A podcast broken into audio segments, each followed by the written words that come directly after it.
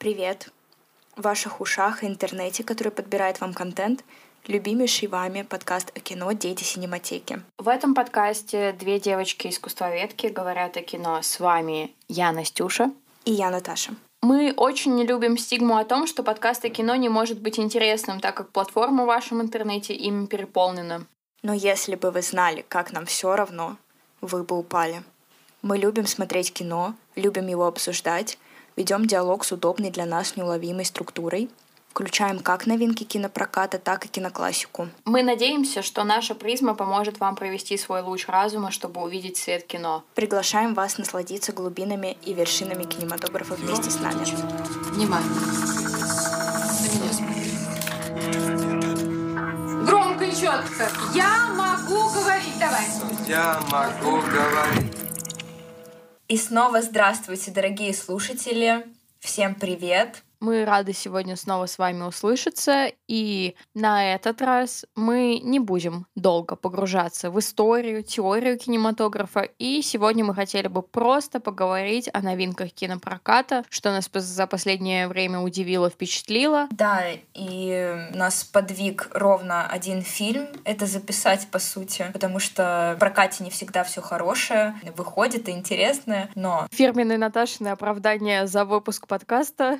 Чао. Фильм Гунда очень нас впечатлил, и мы берем его за основу. Да, также мы сегодня обсудим фильм Минари, который тоже был важным кинособытием, фильм Отец, здорово, и фильм «Гнев человеческий». Да, мы сегодня в лоне патриархата, мускулинности и светоотражателя Джейсона Стэтхэма. Это тот выпуск на случай, если вы не знаете, на что сходить в киношке прямо сейчас. Мы надеемся, что благодаря этому выпуску вы можете открыть для себя какие-то новые фильмы и взять их на заметку, либо же просто поанализировать вместе с нами то, что вы уже видели, и открыть для себя какой-то новый взгляд на эти фильмы. Итак, поехали.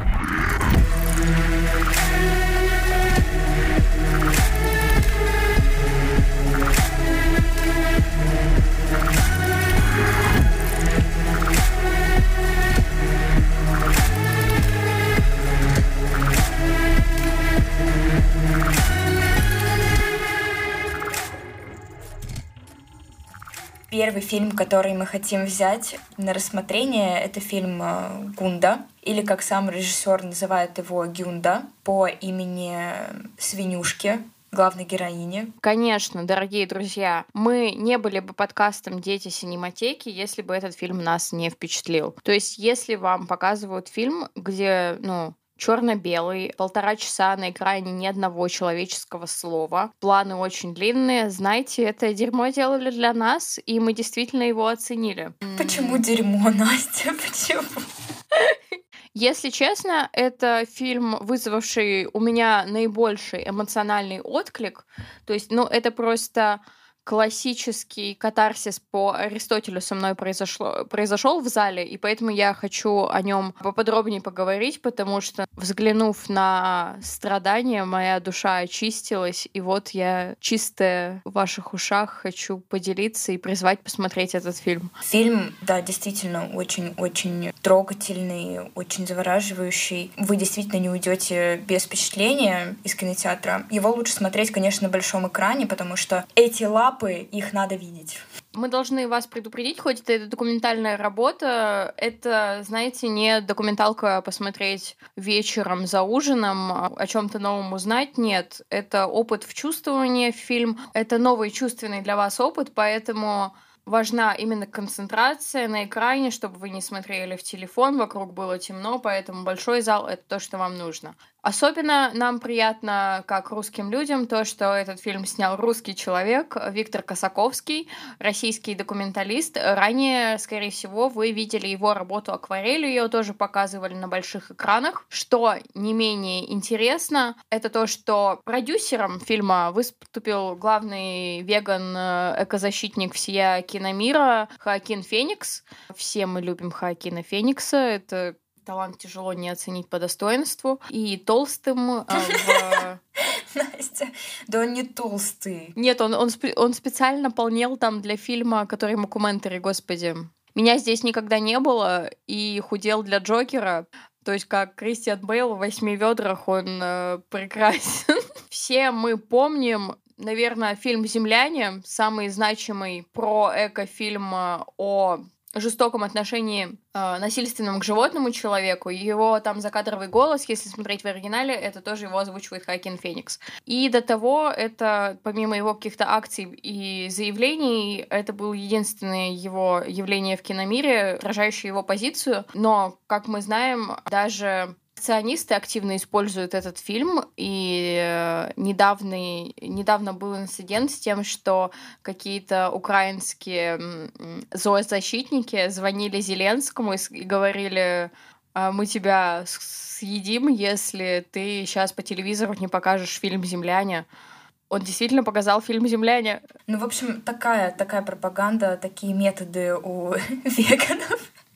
Но теперь теперь они стали... Веган-терроризм? Намного злее. Нет, наоборот, намного... Вы отняли у нас детство. Нет, они стали намного мягче из-за фильма Гунда. Я к этому веду. А, к этому? Согласна. Там хотя бы никого не убивают. Там хотя бы не лобовая пропаганда идей, и которая действует гораздо более тоньше. Так вот, вернемся. У режиссера Виктора Косаковского были биографические предпосылки для того, чтобы создать этот фильм. Будучи ребенком, на его глазах зарезали свинью. Это его очень эмоционально задело. И он еще в Советском Союзе, будучи маленьким мальчиком, решил отказаться от мяса. Уже в 90-х годах Виктор Косаковский задумывает фильм «Гун Фунда о свинье, петухе и корове. Фильм он хочет назвать изначально «Троица», и далее он ему никто не дает деньги на этот фильм, потому что он планирует просто показать животных. Ну и вот этот, наверное, божественный пафос картины всех немного отталкивает, но Виктор Косаковский продолжает жить со своими идеями. Скажем так, я бы вообще назвала этого документалиста главным апологетом смещения ракурса антропоцентрического, потому что вот, допустим, фильм «Акварель», он о всех состояниях воды, ну то есть как осадки, как э, лед, как пар, все на свете. Вода, понимаете? В этом фильме «Акварель» человек показан очень маленьким на фоне огромной бушующей э, стихии и совершенно незначительным, что подчеркивает ничтожность человека, который все уничтожает при этом, и огромную колоссальную силу, силу всемогущей природе. Так вот, в фильме Гунда также антропоцентрический взгляд оказывается полностью смещен. Давайте мы немного расскажем вам о фабуле фильма. Это история свиньи. которая живет в своем хлеву. У нее рождаются дети, и через э, всю линию фильма красной нитью проходит сюжет материнства. Помимо свиньи нам представлена жизнь петуха, который даже с отрезанной лапой стремится преодолеть ограду. Они там показаны такими несчастными немного, но свободолюбивыми, что, по-моему, в этот момент в фильме ты можешь прочувствовать свое стремление к свободе и желание разрушить все барьеры, которые тебя ограждают. Ты можешь увидеть это в птице. И такие же свободолюбивые с огромными безмерными, добрыми глазами коровы, которые, ну, не просто обычно домашние буренки хвостом мух отгоняют, а они, когда вместе, они несутся, и это прямо как какой-то стихийный ветровой порыв. Это просто прекрасно за этим наблюдать. Но центральным персонажем все-таки остается свинья. А животные живут на ферме. Если до того все про эко-фильмы и следующие темы насилия над животными сняты, как правило, на бойне, то фильм Гунда, он отказывается от прямой демонстрации насилия и прямого морализаторского пафоса, что, на мой взгляд, гораздо эффективнее, потому что вот эти картинки с, на- с насилием, они работают на самом деле ровно пару дней после того, как ты посмотрел такие фильмы. Люди, ты такой сидишь, ну тупые, как мы можем есть мясо?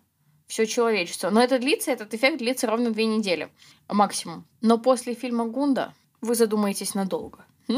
Насилие действительно напрямую в фильме не показывается, и все изобразительные средства фильма направлены на то, чтобы вы поняли животных и увидели в них человеческое, и по этому принципу вас вызвала симпатия. То есть нам рассказывается простая история свиньи, у которой рождается потомство, которое она своими силами вскармливает, она к ним привязывается, она с ними проводит много времени, а в конце э, детей отнимают, и мы, и мы не видим, их. Просто увозят в фургоне. Гунда остается одна, в ее глазах это просто... Вот это действительно актриса, которая заслужила Оскар. Ты такую бездну ненаигранного отчаяния видишь, какой-то тревоги, растерянности. Это очень трогает зрителя до глубины души. И, не знаю, мне кажется, там только сухарь не проникнется чем-то таким практически детским а, отношением к животным. Я больше, на меня больше произвело впечатление то, что вот ты сказала насчет свободолюбия этих животных. Это действительно так, ну то есть это должно быть, я не знаю, аксиомой существования. Это никто не должен их забирать. И э, когда ты смотришь со стороны своих, как бы, с высоты своих привилегий на это, ты задумываешься, как бы, о чем, собственно говоря, от животных отличаемся. Я вид, животный вид.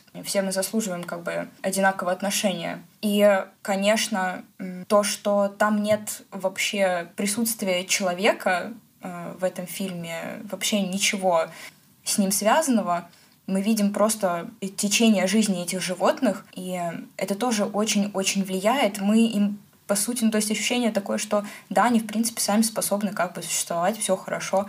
И в конце мы понимаем, что да, вот этот вот взгляд, э, а что вы, собственно, делали, зачем вы это сделали, этой свинюшки, он ты понимаешь то, что, наверное, все-таки не стоит так сильно вторгаться в их жизнь и тем более решать их судьбу, вершить э, суд над невинными и есть их детей. Вот. Все, конечно, очень... Мы, мы все это все знаем, естественно, но напомнить себе об этом не будет лишним. И еще, конечно, стоит э, сказать о том, как это снято. Это безумно красиво. Эти детали, этот фокус на совершенно обычные вещи, на вообще физиологию животного, насколько это красиво, насколько у них красивые лапки, ногти, перья, кожа, все на свете. Такой черно-белый я не видела давно на самом деле. Идеальный черно-белый цвет. Все это действительно переходит в совершенно новый эстетический опыт и вообще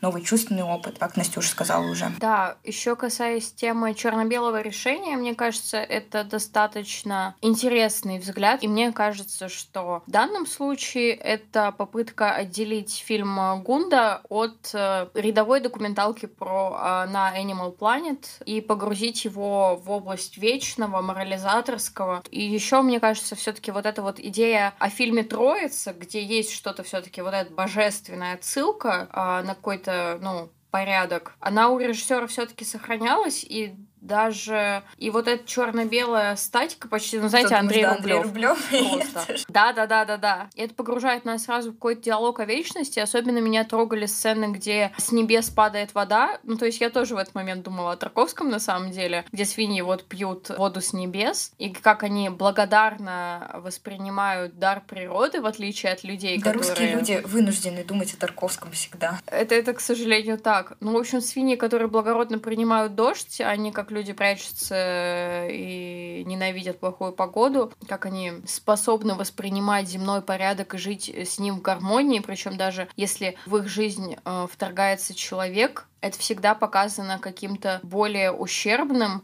То есть вот этот забор с колючей проволокой, вот эти трактора, вот эти следы на земле от машин. Ну, он какой-то насильственный, да. Да, прям. да, да, да, да, да, да, да. Вот эти вот стоком э, этот забор или что да, это да, было, да. что они вот прикасались и, веща, и визжали. В общем, после этого фильма, да, мы все дружно вынесли свое отношение, спросили самих себя и спросили лишний раз, а что делать и как э, с этим жить. Это полезно. Да, и опять же таки, ты после этого фильма проникаешься уникальной, просто невозможной эмпатией к животным, которые, я не знаю, меня ни одно другое произведение искусства так не будоражило на эту тему. И задумываешься на тему того, что а, это очередное детище капитализма, какая-то институализированное принесение боли другому животному виду, и как вообще человечество на этом смеет вообще как-то на это посягать, и что я могу сделать? У меня возник вопрос, чтобы этого ада на Земле было меньше, и я надеюсь, скоро на Земле вообще никому не надо будет умирать. Да, и если мы пойдем прям совсем дальше, пойдем вглубь и вспомним уже упомянутую вот его работу про природу, вообще про воду, да, акварель. Вот, тогда мы задумаемся вообще о природе, своего вообще уважительного отношения к этому. Господи, я сейчас как этот, не знаю, депутат какой-то. Тут Грета Тумберг, Грета Тумберг. Да, Грета Тумберг просто. Ну, как бы, что это необходимо, я не знаю, порабощать или уничтожать, или показывать свое превосходство, ну, может быть, не надо так делать, может быть, надо совсем... Ну, то есть эта схема не работает, мы живем в мусоре постоянном и катаклизмах. Наверное, надо немножко сменить, не знаю, вектор действий в сотрудничество с ней. В общем, я всех искренне призываю не пожалеть своего времени и потратить эти полтора часа, потому что они очень эмоционально отзовутся в вас. Бежим все смотреть Гунду, пока еще можно. Следующий фильм, к которому мы перейдем, это фильм а, «Минари» американского режиссера корейского происхождения Ли Исаак Чан.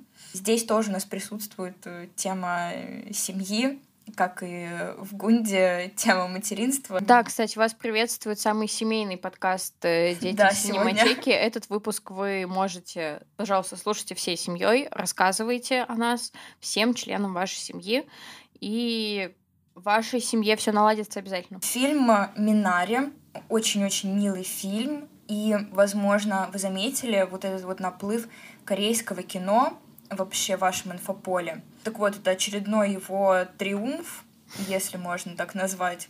Вспомним тех же «Паразитов», которые взяли очень много Оскаров, и ну, это прям было неожиданно. Вспомним если не только корейское, но вообще азиатское кино. Вспомним «Крайний Оскар», где лучший фильм взял взяла «Земля кочевников». Всем смотреть, если вы не смотрели. Минари тоже рассматривался как э, претендент на вот эту оскаровскую гонку, но, к сожалению, взял только один Оскар за лучшую женскую роль второго плана. Актриса, которая играет э, бабулю в фильме «Минари», когда она выходила брать награду. И дело еще в том, что «Минари» продюсировала компания Брэда Питта, «План Б» называется. И когда эта актриса выходила забирать статуэтку.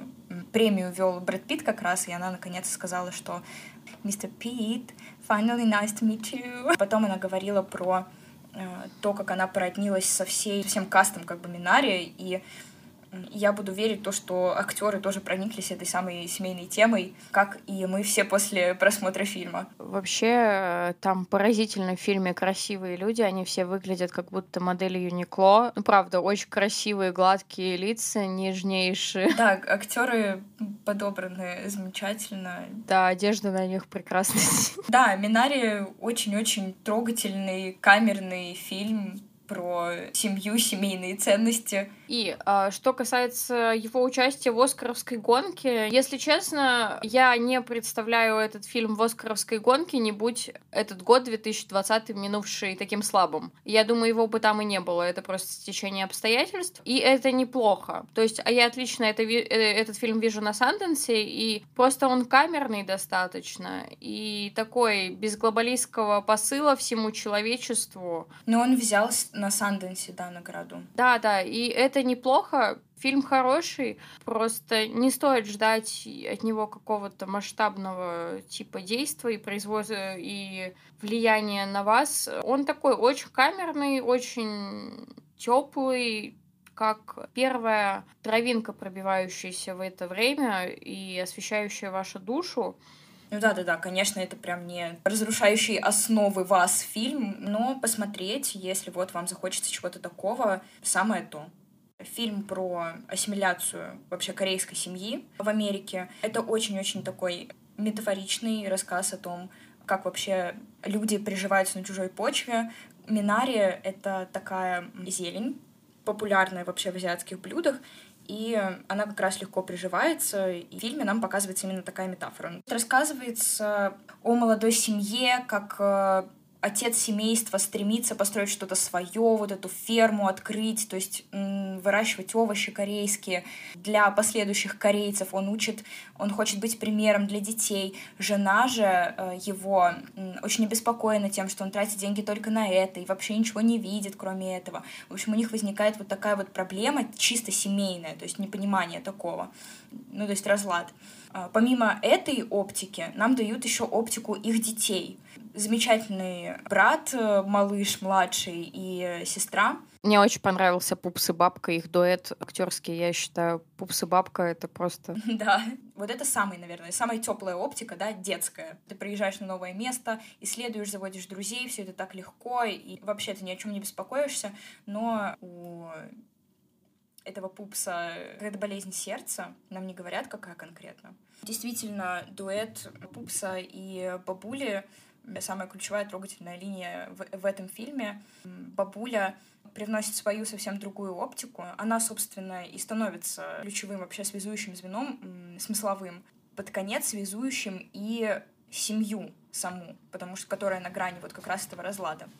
Ну да, мне кажется, вообще ключевым мотивом фильма является вот это вот существование на грани, потому что там вообще все персонажи, они такие. Бабуля на границе жизни и смерти, ребенок у него тоже обнаруживается вот этот фундаментальный дефект в виде болезни сердца, а родители тоже на грани развода и какого-то семейного разлада, а их финансовое состояние тоже трещит по швам. И вот это вот существование, пронизанное того, что вот еще немного и все пойдет не туда, оно, мне кажется, вообще очень близко для многих э, семей. людей из семей в лоне капитализма, э, которые не понимают, куда себя девать и как приложить свои усилия.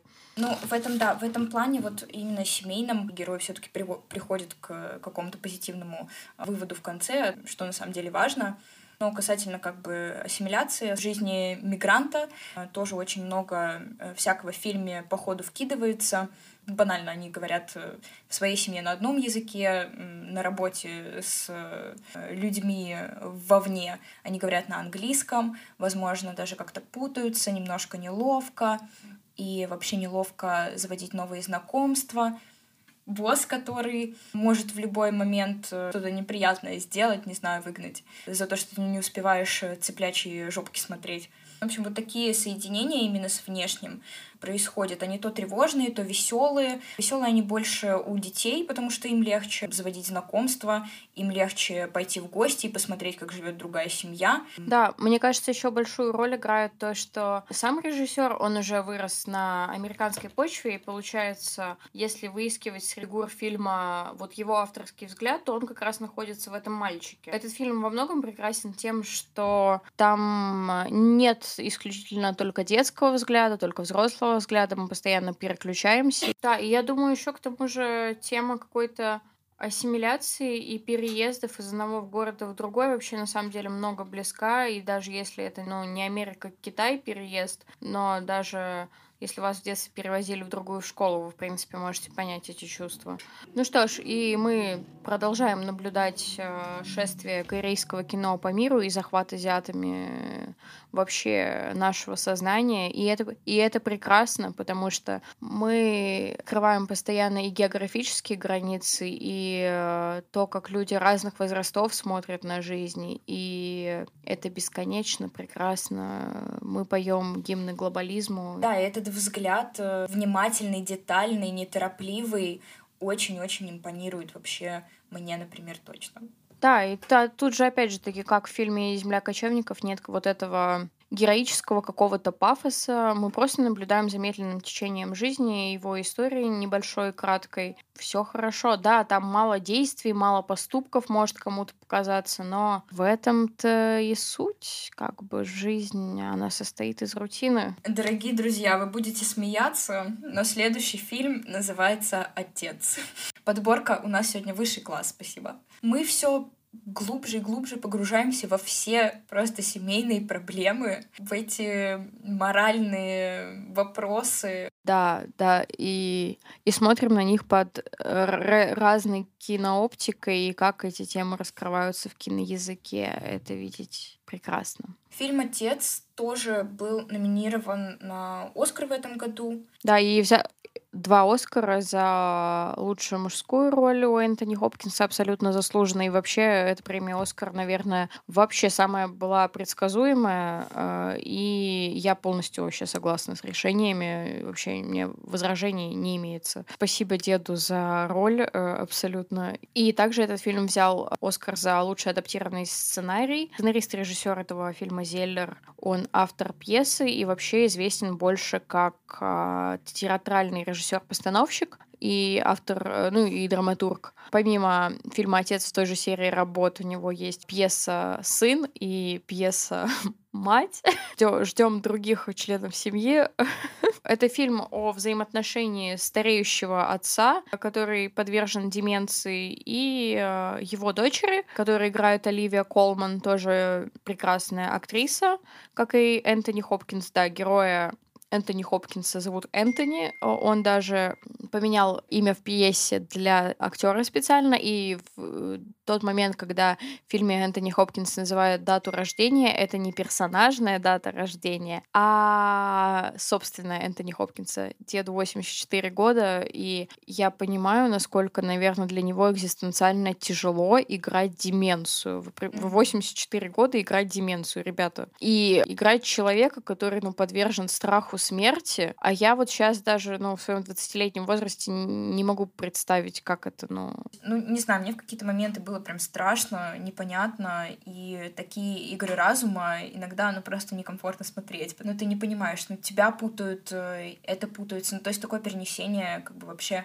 механизма болезни, в съемку. Нужно упомянуть, что мы имеем дело с ненадежным рассказчиком, и в данном случае это больной Э, старый человек, у которого все путается в сознании, и мы видим ситуацию только его глазами, и на самом деле сами не можем понять, где истина, где ложь, и смотрим на реальность глазами больного человека. И зрелище нас абсолютно пугает, потому что это просто обрывки памяти, которые у тебя лежат. Они у тебя как фотокарточки из архива, и ты не понимаешь, что к чему, и не можешь э, то, что было полчаса назад, связать с настоящим моментом. И это на самом деле зрелище очень пугающее. И в этом отношении мне этот фильм а, жутко напомнил две вещи в жизни. Мы, два моих киноопыта. Это, конечно же, фильм «Помни» Кристофера Нолана «Добрый день», потому что, ну, там есть вот это общее стремление передать, а, ну, вот эта оптика ненадежного рассказчика, который как-то пытается воссоздать картину реальности и хронологию времени, и там тоже есть этот эксперимент а, со временем именно, и Нолан, ну, знаете, Нолан или и время, ну, знаете эту линию. Ну да, у Нолана еще, и еще куча пафоса добавьте туда. И тут и манипуляции, и пафос тоже этот есть, и какие-то серо-желтые тона, и, в общем-то, похоже. Просто Нолан обычно не личный, а глобальный. Еще из недавнего мне это напомнило, конечно же, Кауфмана, тоже главного экспериментатора со сценарием и временем. То есть, ну, на фильм думаю, как все закончить, тоже все там тоже какая-то, ну, свинья и шизофрения, конечно, но... Да, здесь прямо все сводится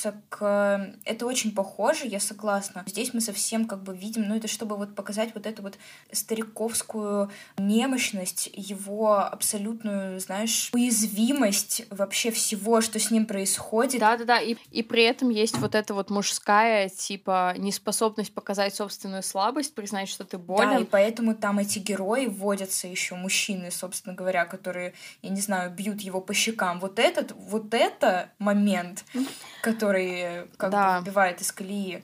И самый вообще главный, которому нам ведут момент, это когда он не может вспомнить, что он находится в больнице, сколько им банально лет, начинает просто звать маму. Это очень, ну, очень прям сильно. Вообще, мне этот фильм показался жутко манипулятивным и на грани каких-то наших базовых э, инстинктов. Ну, банально у нас всех там есть э, родители, и мы не знаем, что мы с ними будем делать в старости. Мы сами уже даже в юном возрасте начинаем задумываться, осознавать свою смерть, и какая-то неизвестность в том, как будет устроен процесс умирания в будущем институализирован, опять же таки, оно нас пугает. Мы не знаем, что будет с нами, мы не знаем, что будет с нашими родителями, и... Да, то есть я согласна, что он поверхностно прям манипулятивный, но ты выходишь, и правда, ну как бы мы обсуждаем то, что как делать-то, как мы поступим вообще, вот окажись мы в такой ситуации. Да, мы об этом рассуждаем, но при этом там как будто бы ты видишь все равно в этом не какую-то настоящую античную драму глубокого переживания, то есть, а какую-то все-таки ситуативную штуку. И если вы действительно хотите хороший фильм на вечер о старости, посмотрите и умирании вдвоем Конечно любовь же, любовь Ханеке. Михаэля Ханеке. Любовь Ханеке вам а, всегда, кстати, Михаэль наш. И там, по-моему, есть в решении как раз а, с кухней, вот с этим серым цветом британским. Очень много. Это прям визуально напоминает Ханеке. Думаю, достаточно сознательно. Плюс я не могу не покритиковать фильм за, за театральность. Я от этого ощущения не могла отделаться весь фильм, во-первых, это чисто по сценографии, что они берут очень мало помещений и, и все. Но я понимаю, что там одна квартира, и в этом есть свой прикол, э, что дед замкнут, как будто бы в ней больше никуда не выходит. Но там все равно вот эти какие-то действия, герои как-то вот расположены друг по отношению к друг, друг другу, разговаривают как будто бы не между собой, а как будто там присутствует третий человек постоянно. Это очень харизматичные актерские работы, но при этом как будто которые сделаны для сцены быстрее, а не для более емкого киноглаза. Ну, мне кажется, это похоже на британское кино. Ну, в целом, это вообще британская традиция такая, немножко театральность э, в кино. Ну да, нет, я, я просто к тому, что это, по-моему, первый опыт Зеллера, который преимущество театра до того делал, и это немножко ну, заметно, видно прямо. Да. Согласна, согласна. Угу. Еще мне что понравилось, это в фильме это музыка. Я очень скучалась по вот этому пафосу наложения Баха на обычную сцену, и все становится дофига духовным. Спасибо за этот прием. Я по нему скучала. Реально давно в кино э, современном этого приема не видела. Спасибо. Фильм немного пошлый, претенциозный, но заслуживает вполне внимания. Э, Энтони Хопкинс — это действительно то, ради чего стоит смотреть этот фильм. Его актерская игра — это главный алмаз. Он э, без него этот фильм бы рассыпался как не знаю что, а ты на этого человека смотришь и глаз оторвать не можешь. К тому же он пару лет точно не снимался. Кто знает, возможно, это последний его взлет такой глубокий. Поэтому смотрим, провожаем деда и напоминаем пить таблетки. Последний фильм, который нам хотелось бы обсудить, тоже тесно связан с Британией, а точнее его... У, сэр, да вы из Англии. да, а точнее сэр из Англии, Гай Рича, его последний фильм «Гнев человеческий». Название смешное, да, согласны, но пришлось посмотреть. Ради вас, подписчики, что не сделаешь ради хайпа, господи. Честно, подписчики, я ради вас ходила в кино и абсолютно не пожалела. То есть я даже от себя не ожидала, что мне может так понравиться. То есть это нравится, но сильно меня глобально не впечатляет. Ну, как бы понятно, что не я зритель этого кино. Знаете, я даже себя отделять от зрителя этого кино абсолютно не хочу. Я зритель этого кино, друзья. Потому что я прихожу в зал, это прям ты заходишь в зал и чувствуешь, как раздается стиль. Просто. Ты садишься в кресло, и, и тут тебе просто вот эти мускулинные шутки, которых ты не слышал в кино, которые уже просто неприлично ну, делать в 2021 году, а тут чел, ну, просто знает, как со вкусом это сделать. Но это как, понимаете, это как вот Клан Вообще слушать. ужасные шутки, отвратительные. Но это, блин, это как будто стиль определенной эпохи. Ты понимаешь, что он сейчас не очень, но в целом ты понимаешь, что это такой просто стиль. Консервативный, да, британский, да, ничего нет, не, непонятно, что с ним делать в современности, как с э, костюмом тройка, куда в нем пойти сейчас. Но, тем не менее, смотрится отпадно, я не знаю. То есть какой-то глубины, да, экзистенциальной драмы вам там что-то не хватает, да, чё? Ну, то есть вот Танклан слушаем, вам вообще, ну, вы реально не Баха слушайте. Хотя на рингтоне у него Вивальди, по-моему, стоит. Да-да-да-да да-да-да-да-да. Это, конечно, Абсолютно приятно. Итак, да, перейдем к фильму. Фильм действительно очень-очень стилевый, очень брутальный и серьезный. Я не думала, что Горичи может вообще так, ну, как бы серьезно о чем-то рассуждать. И здесь ну, это, по сути, фильм жанра боевик, и здесь все абсолютно приемы авторские Гая Ричи, кочующие из фильма фильм, вы увидите. Если вы скучали по деду, пожалуйста, приходите, смотрите. Главного героя здесь играет Джейсон э, Стейтхэм, и вы видели когда-нибудь более, более титульного вообще персонажа фильма «Боевик» я нет, вот. И мне немножко было сложно отделаться вообще от этой э, установки у себя в голове при просмотре, но потом нормально. И вообще первые полчаса входа в этот фильм, они тяжеловаты. Я не, я не смогла все равно вот эти вот э, шутки. Ну, это, это серьезно, как скриптонита послушать, абсолютно. Ну, то есть ты,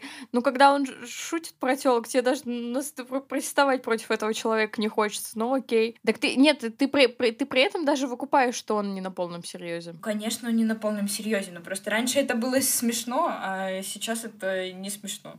М- мне смешно, я так скажу. Хорошо. Очень простой сюжет на самом деле, этого фильма. У нас есть герой Эйдж, которого играет э, Стейтхэм, и он является вообще очень-очень солидным кабанчиком э, грозой улиц э, Л.А. Преимущественно занимается тем, что грабит инкассаторские машины, но э, внезапно у нас происходит история убийства сына главного героя. И, ну, по сути, все превращается в историю мести. Фильм э, разделен вообще на четыре главы. Сначала нам рассказывают про самого героя, затем нам рассказывают про эту ситуацию убийства, и затем нам рассказывают про ситуацию убийства еще с другой стороны, то есть антагонистов. Здесь очень-очень как бы связана э, религия и боевик.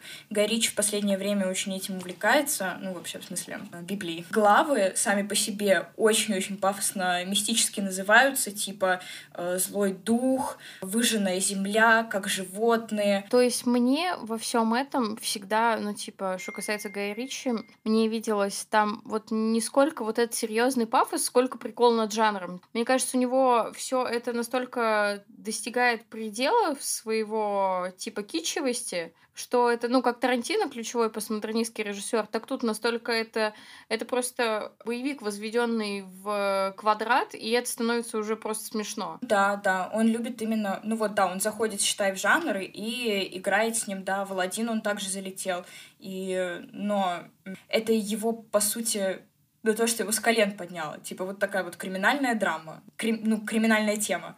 В смысле? Да, да, да. И то есть, ну, и вот эта религия, я даже в ней нисколько пафс какой-то вижу, а вот этот, ну, отсылка к истории жанра, к тому же крестному отцу, вот э, всему вот это э, мафиозности, брат за брата, и в этом всем как бы, блин, стиль.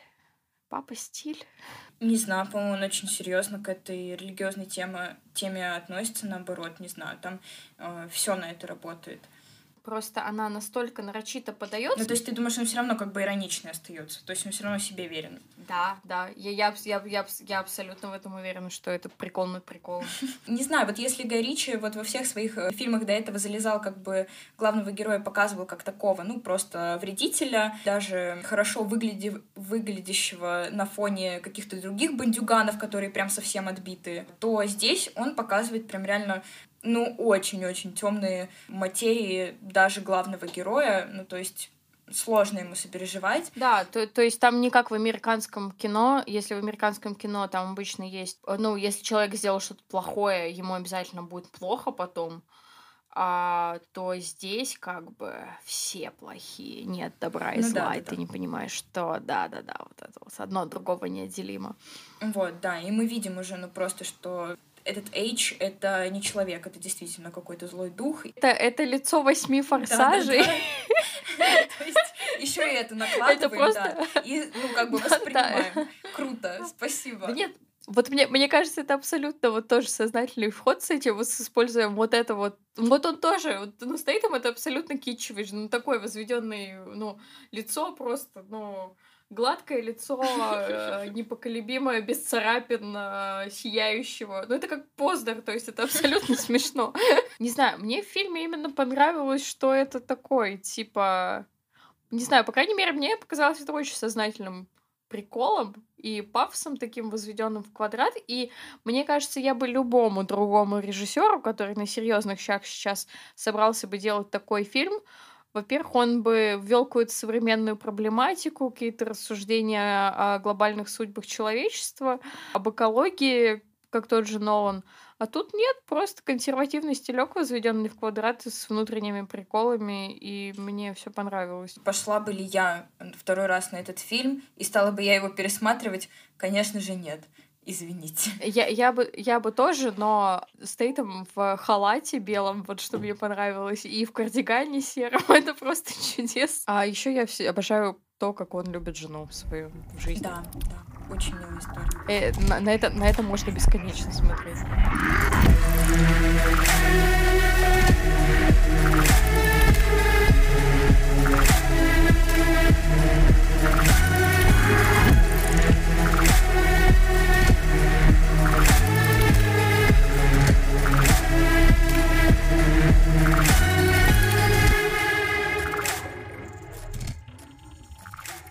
Коллеги, мы настоятельно просим вам поставить нам на любой платформе, где вы слушаете наш подкаст, нам оценку, написать комментарий. Мы все внимательно изучаем. Также активно следите за нашими социальными сетями. Мы там делаем регулярно материалы. Спасибо, что послушали этот выпуск. Надеюсь, вы хорошо провели время. И теперь вы знаете, что смотреть в кино и с кем это обсудить. Если не знаете, пишите в комментарии, как вам, что вам, какие у вас вообще возникли чувства, ощущения, что вы думаете по этому поводу. Спасибо вам большое за прослушивание. Поддерживайте нас везде. Пока. Bye.